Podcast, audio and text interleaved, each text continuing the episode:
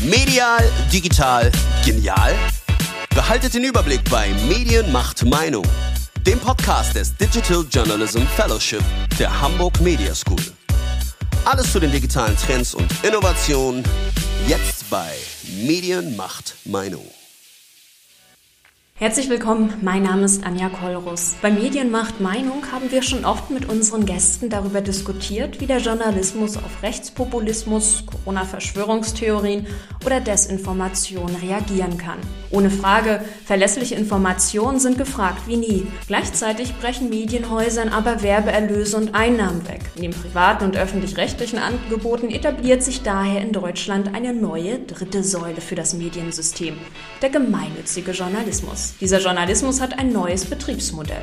Frei von kommerziellen Interessen, innovativ, lösungsorientiert, kollaborativ. Bekannte deutschsprachige Angebote sind beispielsweise die Krautreporter, Republik aus der Schweiz und das gemeinnützige Recherchezentrum Korrektiv mit Büros in Essen und Berlin. Ich begrüße heute den Gründer und Geschäftsführer von Korrektiv, David Schraven. Von ihm möchte ich in dieser Folge unter anderem erfahren, wie das funktioniert ohne Anzeigenkunden im Hinterkopf zu arbeiten und dennoch seine MitarbeiterInnen bezahlen zu können. Herzlich willkommen, Herr Schraven. Hi, guten Tag. Jetzt habe ich bei Ihnen, als ich auf der Seite geguckt habe, von Korrektiv was gefunden. Das sieht man, findet man wahrscheinlich beim Spiegel oder Bild Online nicht so schnell. Und zwar Ihr Gehalt von 2019, können wir ja auch hier sagen, 89.000 Euro. Muss man das veröffentlichen? Ist das Teil, wenn man spendenfinanziert ist? Oder ist das für Sie so ein Teil des gemeinnützigen Journalismus, dass man diese Transparenz zeigt? Für mich ist das wichtig. Also ich will mich kontrollierbar machen. Ähm, ich finde das bei gemeinnützigen Organisationen grundsätzlich klug und gut, dass man zeigt, was man verdient, weil man ähm, gibt da kein Geheimnis. Also das ist völlig okay, wenn die Leute wissen, was ich verdiene. Man, das soll auch Vertrauen schaffen, dass ich halt nicht jetzt irgendwie eine Organisation aufbaue, und äh, die dazu da ist, mich selbst zu bereichern. Wir haben oft genug über gemeinnützige Organisationen geschrieben, wo damit einmal Geschäftsführer 350.000 Euro verdient haben, die halt ähm, die Organisation leergesaugt haben. Und das soll bei uns nicht passieren. Was sind noch so Dinge, die Sie im Hinterkopf hatten, als Sie korrektiv gestartet haben? Also grundsätzlich fing das damit an, dass ich überlegt habe, wenn wir korrektiv oder wenn wir so weiter an wie bisher, dass ich halt die Chancen verliere, große Geschichten zu machen. Und das war halt wie so ein, dauerhafter, wie soll ich sagen, Selbstbefreiung. Also zuerst fing das damit an, dass ich einen Blog aufgemacht habe, Ruhrbarone hieß der, da habe ich mich freigeschrieben. Da habe ich das halt geschafft, nicht mehr in Formaten zu denken, sondern zu schreiben, wie ich meine, wie ich schreiben muss, in den Längen zu schreiben, die ich für richtig halte. Bei Korrektiv ging es dann darum, dass wir gesagt haben oder damals überlegt haben, dass wir die Begrenzung ähm, die uns Formate auflegen, nicht mehr akzeptieren wollen, sondern dass wir sagen, wir stellen die Recherche in das Zentrum unserer Überlegung, gucken, wo uns hin die Recherche führt und dann entscheiden wir über die Formate. Das war der Kern. Und dann drunter war dann eine weitere Ebene, dass wir gesagt haben, die klassischen Finanzierungsmodelle, die können solche, solche Gedanken nicht bezahlen. Die können nicht äh, von den Zielgruppen weggehen und sagen, ich möchte nicht mehr eine Zielgruppe bedienen, sondern ich möchte eine Recherche umsetzen.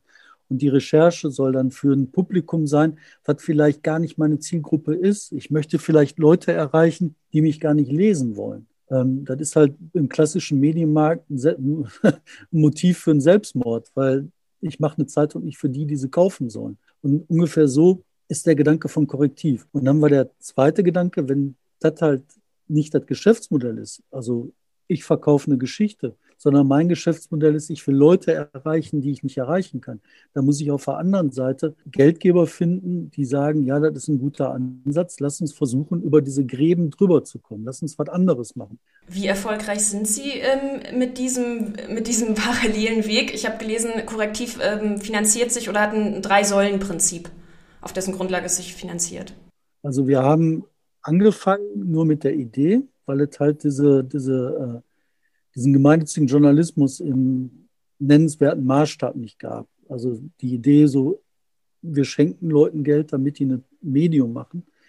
Äh, das gab es. Also die Idee gab es vielleicht, aber umgesetzt hat das noch keiner. Und zumindest nicht in der Größenordnung, dass es funktioniert hat. Ähm, das haben wir halt entwickelt. Wir haben angefangen, 100 Prozent äh, wurden wir finanziert von der Stiftung, der Brosch Stiftung damals. Da haben wir im Maximum eine Jahresförderung gehabt von 1,4 Millionen Euro. Das war der Peak im zweiten Jahr. Und dann ist die Förderung in zwei Schritten auf 0 Euro gegangen.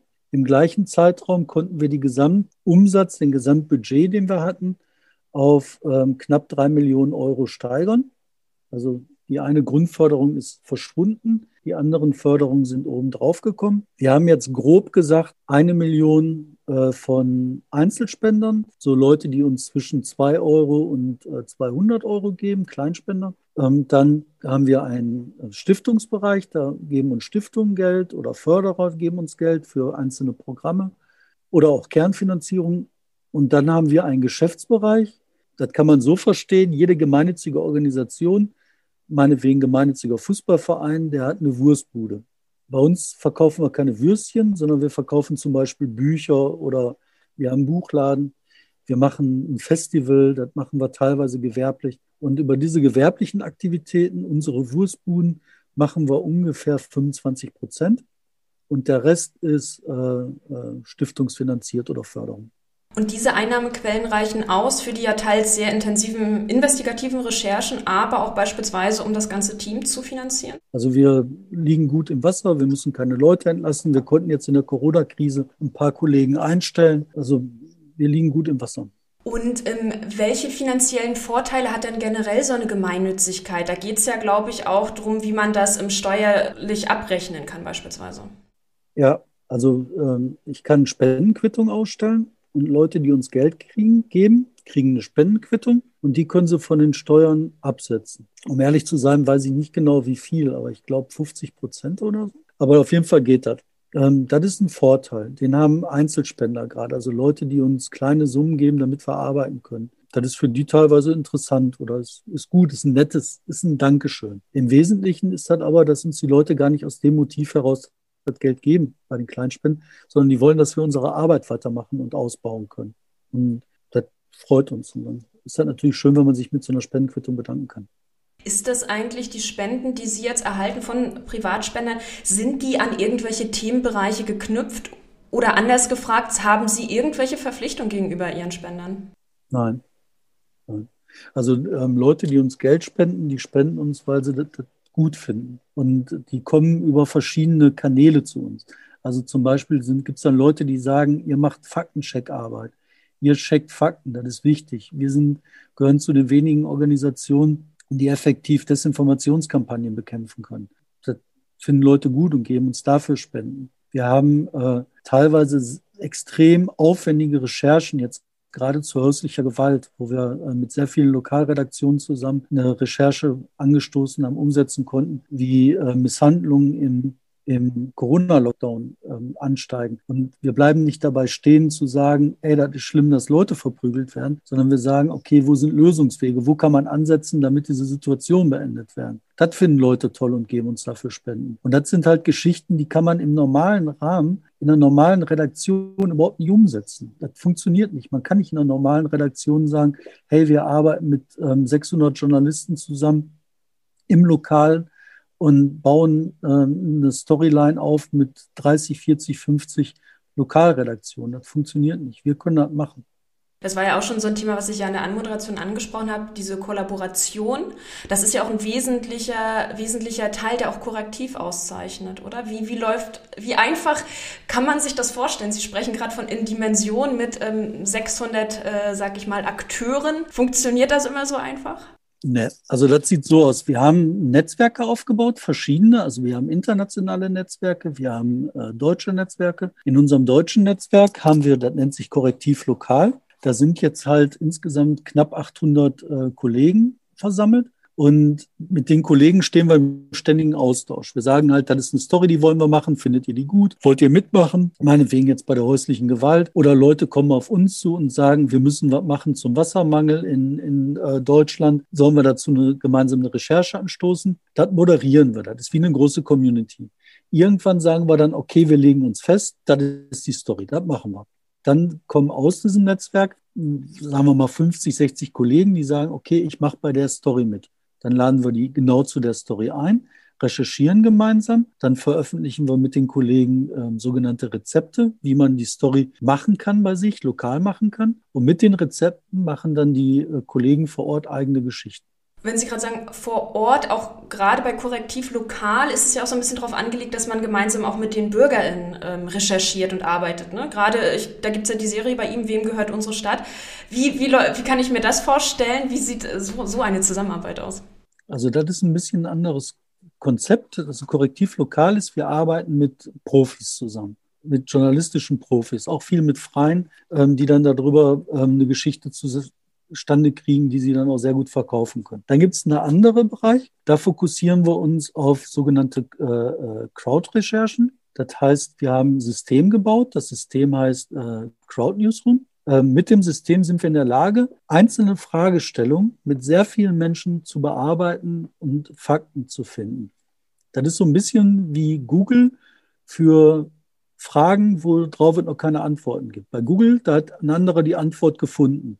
Bei unserem System gibt es die Antwort nicht und wir arbeiten die zusammen. Nehmen wir mal, ähm, wem gehört die Recherche? Da arbeiten wir mit ähm, mittlerweile grob geschätzt 14.000, 15.000 Bürgern zusammen. Diese Bürger liefern uns Informationen, Daten zu Hauseigentümern. Wem gehört welches Haus? In Deutschland sind die äh, äh Bodenregister Geheimsache, da darf keiner reingucken. Aber die einzelnen Bürger haben Recht darauf zu wissen, wer in ihrem wer ihr Haus besitzt. Die liefern uns diese Informationen. Daraus können wir halt nach und nach Netzwerke zusammenschließen. Wir haben so zum Beispiel in Hamburg ähm, weit über 100.000 Wohnungen aufklären können. Wem gehören die? Welche Strukturen stehen dahinter? Was sind die wesentlichen Treiber in den Märkten? Das ist halt hochrelevant. In, in Berlin beispielsweise gab es eine große Debatte darüber, ähm, Wohnungsbaugesellschaften zu verstaatlichen, um die Mietpreise in den Griff zu kriegen. Die Organisationen, über die geredet worden ist, waren dummerweise nicht die Organisationen, die die meisten Häuser hatten. Weil die meisten Häuser, die hatte äh, über Proxyfirmen, also über Strohleute, Londoner Geschäftsmann. Über den hat keiner vorher geredet. Erst, dass wir den mit den Bürgern zusammen aufklären konnten, konnte dann halt eine politische Debatte auch geführt werden, wie man überhaupt mit solchen Strohmännern und solchen Strohorganisationen umgeht. Information von Bürgern und Bürgerinnen ist natürlich auch die Frage, das können Sie ja gar nicht im Detail alles kontrollieren, oder? Ich meine, 14.000, wie machen Sie das? Wem jetzt dieses Haus gehört beispielsweise? Klar kann man das. Man muss es nur wollen. Und ähm, da ist halt, das hat jetzt wieder mit dem System zu tun, was wir haben. Das ist eine Software, die haben wir aufgebaut. Und in der Software haben wir Verifikationsmechanismen.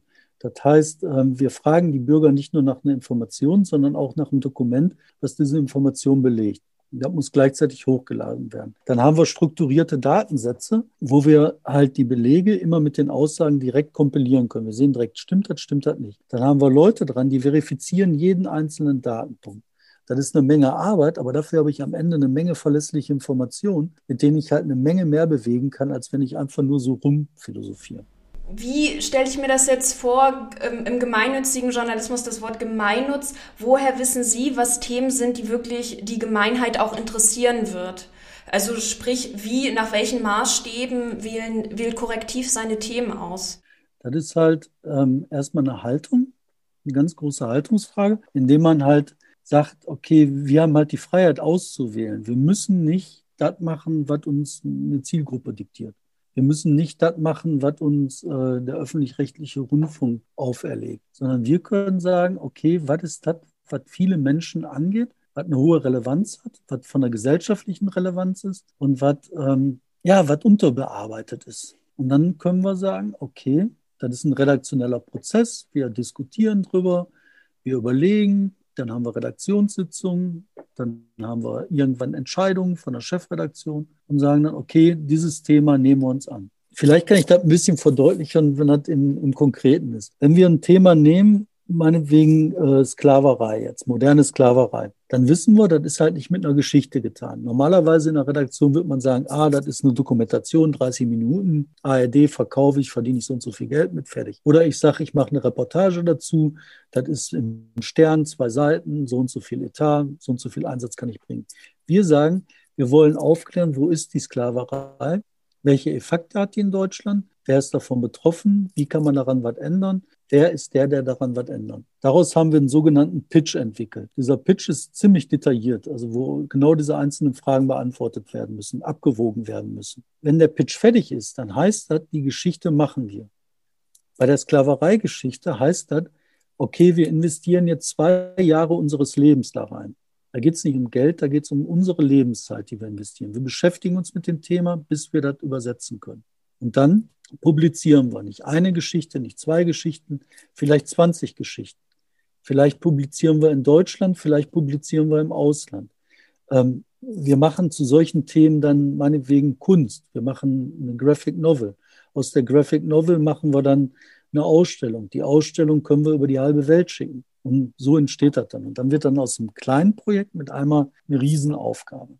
Ist das ein Ansatz, um, Sie haben es ja am Anfang gesagt, Sie haben sich zur Zielgabe gemacht, vor allem Publikum zu erreichen, was vielleicht eigentlich für diese Themen nicht so zugänglich ist. Ist das eine erfolgreiche Methode, um diese Menschen zu erreichen? Haben Sie da Erfolgswerte? Können Sie es an irgendwas messen? Messen ist schwierig. Also messen ist echt schwierig. Da sind wir aber dran, weil wir uns das auch fragen weil unser Grundziel ist ein anderes. Unser Grundziel ist nicht eine einzelne Geschichte. Unser Grundziel ist, wir wollen die aufgeklärte Gesellschaft. Wir wollen eine redaktionelle, aufgeklärte Gesellschaft, die in der Lage ist, besser eigene Entscheidungen zu treffen. Das ist eine verdammt große Aufgabe. Und da hinzukommen, muss man halt viele kleine Sachen machen. Und da muss man immer wieder gucken, ob die Wirkung, die man hat, auch wirklich da ist, ob die funktioniert. Deswegen überlegen wir an diesem Impact-Messen ganz stark rum, wie wir das hinkriegen. Ähm, zur konkreten Frage. Ja, das funktioniert. Ähm, ich mache mal äh, eine Sache auf mit, den, mit äh, Berichterstattung über Nazis. Ähm, wir haben, oder ich habe über äh, Nazis ziemlich viel recherchiert und geschrieben, gerade als die, ähm, die äh, NSU-Fälle aufgekommen sind. So wie viele, viele andere Leute in Deutschland, viele Journalisten. Und dann bin ich irgendwann der Frage nachgegangen, warum legen Nazis in Dortmund jemanden um. Warum fahren die von Thüringen über die schlechtesten Autobahnen der Republik nach Dortmund, um in der Nordstadt einen Türken umzulegen? Wo ist der tiefere Sinn? Und die Geschichte habe ich recherchiert, habe dann irgendwann Antworten gefunden. Die hätte ich publizieren können als Zeitungsgeschichte. Tausend Zeilen aufgeschrieben, was da passiert ist. Ich hätte ein Magazin machen können mit, ich weiß nicht, wie viel Zeilen und Fotos und tollen Sachen ich hätte immer nur Katholiken katholisch gemacht. Ich wäre nicht an die Evangelien rangekommen. Dann habe ich gesagt, okay, ich mache einen Comic. Mit dem Comic bin ich an Schulen rangekommen. Ich habe ganz viele Veranstaltungen in Schulen gemacht mit dem Comic. Wir haben aus dem Comic eine Ausstellung gemacht. Damit waren wir in, in Ostdeutschland, in allen möglichen Städten, haben überall Diskussionsveranstaltungen gehabt. Viel, viel mehr Menschen, viel, viel nachhaltiger erreicht, als das anders möglich gewesen wäre. Und das funktioniert. Und dann hast du mit einmal Leute, die anfangen nachzudenken, Leute, die sich beschäftigen. Und du hast Folgewirkung. Ist das, sage ich mal, so ein Credo, dem für Sie noch zu wenige Journalisten derzeit nachgehen? Ist das was, was man als Journalist verinnerlichen sollte, dass man auch an andere Zielgruppen denkt? Und andere Formen der Herangehensweise? Hm, kann man nicht verallgemeinern, weil das ist halt genau das, was ich gerade sagte. Das ist halt das, was den gemeinnützigen Journalismus aus, auszeichnet. Wo wir natürlich dann ganz große, äh, das Probleme sind das nicht, aber wo wir halt, was wir nicht machen, das ist zum Beispiel blind Scoopen, dass wir sagen, wir möchten Scoops machen. Das ist aber was, was im äh, professionellen, äh, gewinnorientierten Journalismus in den Zielgruppen extrem wichtig ist. Ich muss der Erste sein, der die beste Geschichte bringt zu dem Thema, was meine Zielgruppe am meisten interessiert. Dann bin ich erfolgreich. Und da gibt es halt Leute, die machen das extrem erfolgreich. Die sind richtig gut. Tolle Magazine, tolle Bücher, tolle alles. Und das ist halt was, damit haben wir Riesenprobleme. Wir sind viel zu schwerfällig, um zu sagen, okay, jetzt gucken wir mal was weg. Das passiert selten. Aber das passiert. Ich meine, jetzt mit Cum-Ex beispielsweise, da die internationale Recherche, die Sie ja betrieben haben, auch mit Kolleginnen aus Dänemark unter anderem, das ist ja schon ordentlich durch die Medien gegangen. Ja, äh, lässt sich nicht vermeiden, dass man hin und wieder mal einen Scoop landet. Aber das ist nicht so, dass das unser Ding ist. Und wir haben nicht ähm, alle 14 Tage einen Scoop. Ne? Wir sind kein Nachrichtenmagazin. Und das ist halt, was, was finde ich, schon stark auffällt. Und deswegen, auch die Arbeit muss gemacht werden. Und das ist sehr gut, dass es halt tolle Magazine gibt, tolle Leute gibt, die sich das halt genau so leisten und genau dahinterher sind. Mhm. Und aktuelle Themen, Sie haben ja jetzt erst vor kurzem das Video des äh, russischen ähm, Oppositionellen Alexei Nawalny übersetzt. Das ist ja auch was, wo man ja gerade, ich will nicht sagen, im Trend mitgeht, aber das ist natürlich schon, ähm, Nawalny wird sehr groß besprochen in den Medien, gerade in Deutschland. Was steckte dahinter? Dahinter steckt, dass wir ähm, an einer Stelle ähm, gemeinsam recherchiert haben. Das war halt die Vergangenheit von Putin und seiner Kumpels in äh, Dresden. Und das ist halt aus, wir sind halt seit sehr langer Zeit in diesem, in dieser Konfliktlinie. Wir interessieren uns da seit langer, langer Zeit für, ähm, für das System Putin. Wir haben da schon einige große Geschichten gemacht, zum Abschluss von MA17 oder später äh, zu Putins Jahren. Das ist das, was wir tun. Und dann kam halt dieses äh, Video raus, was wirklich bahnbrechender Journalismus ist, also wie eine Zeitenwende. Und danach sind Proteste in Russland losgebrochen, die halt schon außergewöhnlich sind. Ne? Das hat so ein bisschen was zu tun mit ähm, Ox Oriente Lux. Wenn mit einmal in Vladivostok 5000, 10.000 Leute auf die Straße gehen und im Sonnenaufgang und dann die Sonne über das riesige russische Reich wandert und überall, wo die Sonne den Zenit erreicht, strömen die Menschen auf die Straße und gehen bei 50 Grad minus, protestieren in Hochrisiko rein. Und da habe ich gesagt, okay, das muss man verstehen. Und die Deutschen verstehen das immer relativ schwierig. Da wird dann immer fokussiert auf, ach, das ist der Nawalny, ach, das ist der Putin. Und die Systeme, die dahinter liegen, die werden überhaupt nicht betrachtet. Was da grundlegend die Konfliktlinie ist, wird nicht gesehen. Und dann habe ich gesagt, okay, um da drunter zu holen um die Systeme offen zu zeigen, muss man das, was Nawalny gemacht hat mit seinem Film, in Deutschland konsumierbar machen. Die Nachrichtenstücke, die dazu erschienen sind, das waren personalisierende Stücke, Nawalny gegen Putin. Und das halte ich halt für Quatsch, sondern es geht darum, dass man auf der einen Seite ein ein extrem korruptes Regime hat. Auf der anderen Seite jemand, der sagt, ey, das ist ein extrem korruptes Regime, das sollte man ändern. Und dann habe ich gesagt, gut, dann übersetzen wir das. Und dann dokumentieren wir das, dass die Leute hier gucken können, was das ist. Und sogar meine Mama hat es geguckt, zwei Stunden russische Innenpolitik. Das ist ja dann auch schon ein Erfolg, oder? Wenn auch ein privater vielleicht. Ein Riesenerfolg. Aber das sind ja ähm, die Themen, die Sie bearbeiten bei Korrektiv, die ja auch ihre Relevanz absolut haben. Ich frage mich bloß, ist dennoch das das Modell der Zukunft, weil oft geht es doch uns auch so, dass wir einfach von der Nachrichtenlage so überfordert sind, dass wir uns einfach auch mal, ich will es nicht seichte Unterhaltung nennen, aber vielleicht einfache Themen, einfachere Stücke im Journalismus wünschen. Immer mal wieder. Also ich bin ja auch, auf meinem Grabstein wird stehen, nächstes Leben Feuilleton. da mache ich dann nur noch äh, Theaterstücke. Nee, aber ohne Flachs, also klar, ich weiß aber nicht, ob das alles immer gemeinnütziger Journalismus ist. Das, Leben ist breit und groß. Wir können ja alles machen. Wir können, natürlich können Leute ähm, Theaterstücke kritisieren oder schöne Theaterstücke machen und auch das hat alles seine Berechtigung. Mir liegt das halt fern, so Absolutheitsansprüche zu haben, sondern es gibt tausend andere Modelle, wo andere Leute andere Sachen machen, die schön sind. Was mir wichtig ist, auch bei Korrektiv, wir versuchen halt auch immer andere Sachen. Und eine, ein Ding, was wir uns da ans Herz gewachsen ist, ist halt der konstruktive Journalismus, dass man halt sagt, okay, wie geht's weiter? Was ist der nächste Schritt? Ich kann nicht den Leuten permanent ins Wohnzimmer kotzen. Ich muss auch irgendwann mal zeigen, wo der Lappen ist. Und dann vielleicht auch mal selber anfangen wegzuwischen. Und das gehört dazu, ja. Nicht nur aufwischen, sondern ja auch noch, ich sage mal, nachprüfen ist ja noch ein weiteres Standbein. Es gibt ja den Korrektiv Faktencheck. Und sie ähm, arbeiten ja beziehungsweise kontrollieren ja im Auftrag von Facebook oder überprüfen auch im Auftrag von Facebook ja Posts auf der Online-Plattform. Wie kam es zu dieser Kooperation? Also erstmal im Auftrag weiß ich nicht. Also das würde ich grundsätzlich erstmal so bezweifeln. Wir arbeiten auf der Plattform, ja, das ist richtig. Wir kriegen dafür auch Geld, das ist auch richtig. Aber die sagen uns nicht, was wir prüfen sollen, sondern wir prüfen, was wir uns aussuchen. Deswegen weiß ich nicht, ob das so richtig ist. Aber wie kam es dazu? Ähm, das war 2016, als Trump die Wahlen gewonnen hat. Da hat die New York Times damals einen Artikel veröffentlicht ähm, mit Datenauswertung über die Wählerwanderung. Und da konnte man halt sehen, dass Trump in den Rust Belts gewonnen hat. Ich weiß das noch ziemlich gut, weil da saß ich in, in unserem Büro in Essen, habe da drauf geguckt und habe gedacht, heilige Scheiße, das ist das Ruhrgebiet von Amerika. Und in Deutschland habe ich damals gesehen, im Ruhrgebiet, wie überall Populisten nach vorne geschossen sind.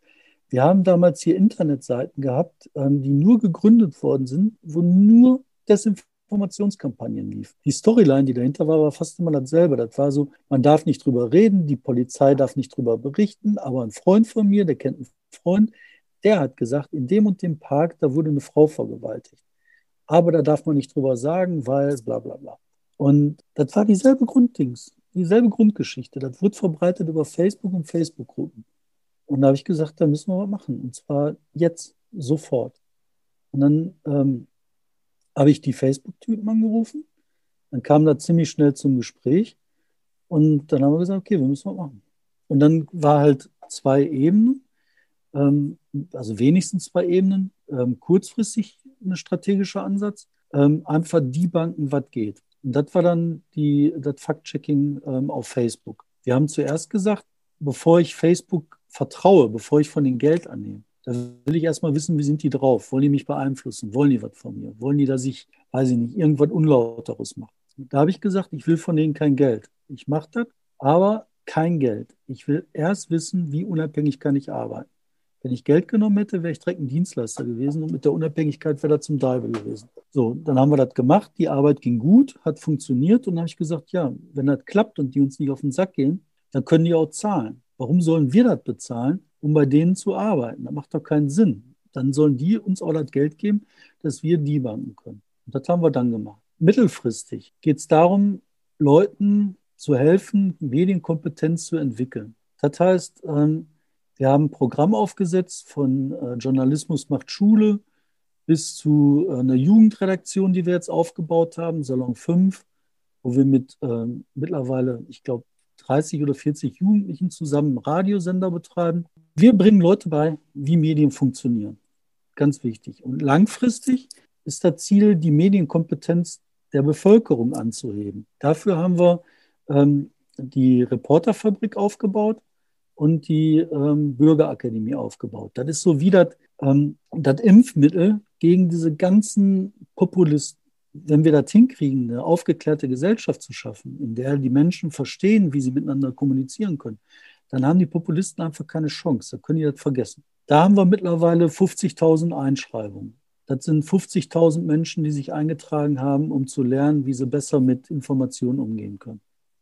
Da haben wir Zusammenarbeiten mit Volkshochschulen. Da arbeiten wir zusammen mit Universitäten. Und Stück für Stück werden wir das hinkriegen. Und das ist halt kurzfristig, einfach machen, mittelfristig in Schulen kommen, langfristig die Bevölkerung umgehen. Das wäre nämlich sonst auch meine Frage gewesen, weil wenn wir nochmal zu Facebook zurückkommen, das ist ja auch ähm, ein Grund, sag ich mal, oder eine Plattform, wo diese Desinformation stattfindet. Und so wäre es ja gewesen, sie bekämpfen nur die Symptome, ohne wirklich das Übel ähm, an der Wurzel zu packen.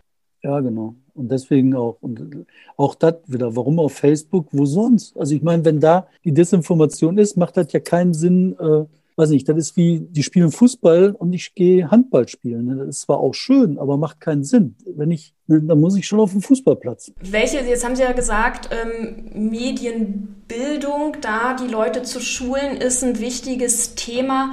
Was steht dann demnächst noch bei Ihnen an? Was sind da so die Projekte, die korrektiv angehen möchte?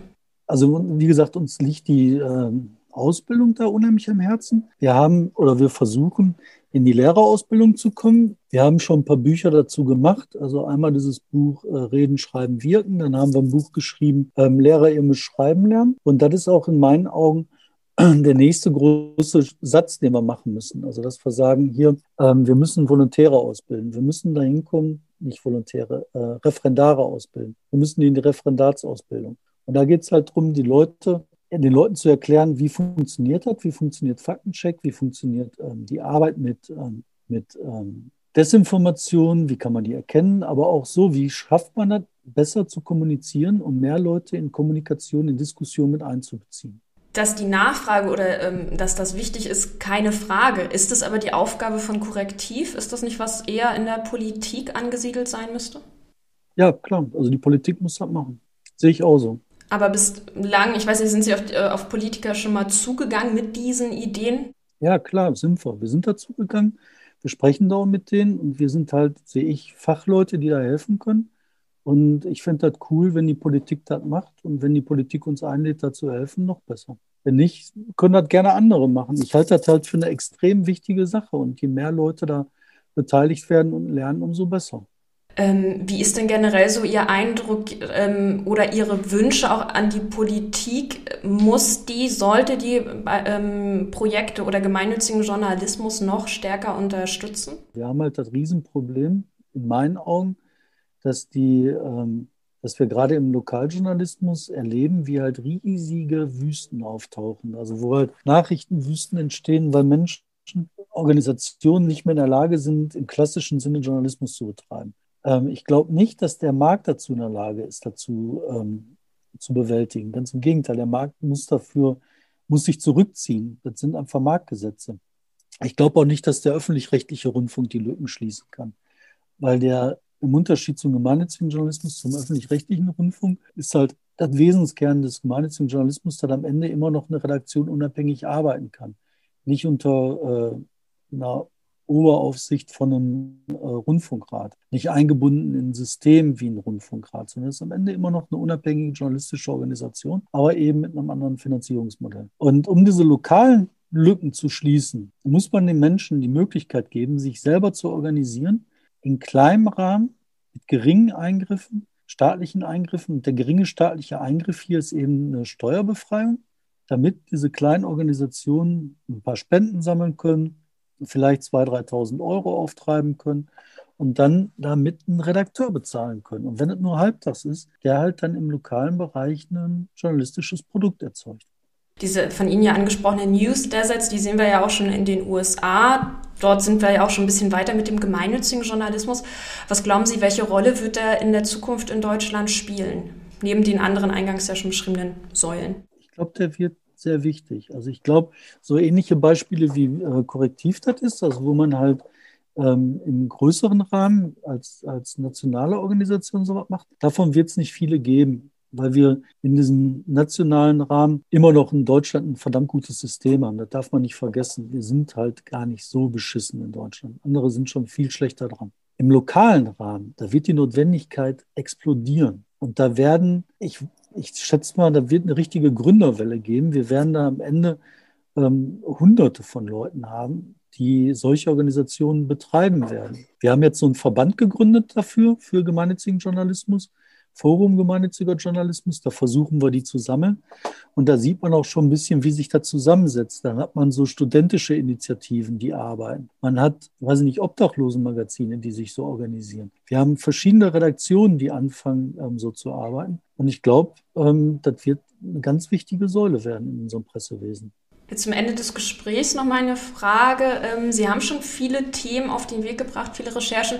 Was wäre dann so ein, ich sag mal, Rechercheprojekt des Herzens, was Sie gerne realisieren würden? Ich würde unheimlich gerne eine Angelzeitung machen. Weil Sie gerne angeln, richtig? Genau, ich angel gerne und ich habe da total Bock drauf. Und dann so über Köder schreiben, über Dorsche. Letztens habe ich einen, einen Wels geangelt, das hat Spaß gemacht. So was würde ich gerne machen komplett gar nicht investigativ. Da sind sie ja schon nicht in der Nähe vom Feuilleton, aber da sind sie ja dann schon im ganz anderen Bereich. Ja, das wäre schön. Oder was auch Spaß machen würde, aber das hat mit Journalismus nichts zu tun. Ähm, ich mache so eine Kaffeebude. Das macht halt auch unheimlich Laune. Ich habe mir so ein paar Tuk-Tuks besorgt und dann haben wir in ein so ein Ding, haben wir ein Kaffeeding reingeschraubt und da verkaufen wir Kaffee auf dem Marktplatz. Und jetzt in das andere Tuk-Tuk will ich einen Waffel-Tuk-Tuk rausmachen. Und dann, Vielleicht erklären wir es noch kurz, aber für unsere Zuhörerin. Tuk-Tuk? Tuk-Tuk. Tuk-Tuk ist so ein kleines Autochen, ein Dreirad in dem Falle, so dazu ist, womit man so mit ganz kleiner Geschwindigkeit durch die Gegend fährt. Das ist elektrisch. Und dann hat man hinten eine Ladefläche und daraus kann man so Zeug verkaufen. Und ein Waffel-Tuk-Tuk ist halt der Hammer. Ne? Da ist dann halt hinten Waffeln drauf. Das sieht total schön aus, ist nett, tut kein weh, ist was Leckeres. Und in dem Kaffee-Tuk-Tuk gibt es halt Kaffee super Kaffee und das macht halt auch unheimlich Spaß. Und als Journalist, wenn du da stehst und auf dem Marktplatz bist, nach zwei Stunden weißt du alles. Ich wollte gerade sagen, da kennen Sie alle interessanten Geschichten und wer wem irgendwie ein Schnippchen schlagen will. Ja, ähm, Kaffee, Journalismus, das passt ja auch gut zusammen. Ähm, ich bedanke mich ganz herzlich für das Gespräch, Herr Schraben, und wünsche noch alles Gute für die nächsten Projekte, die da kommen. Herzlichen Dank. Danke. Tschüss. Ja, das war die aktuelle Folge von Medien macht Meinung, dem Podcast des Digital Journalism Fellowship der Hamburg Media School. Ich hoffe, wir hören uns auch beim nächsten Mal. Bis dahin. Tschüss.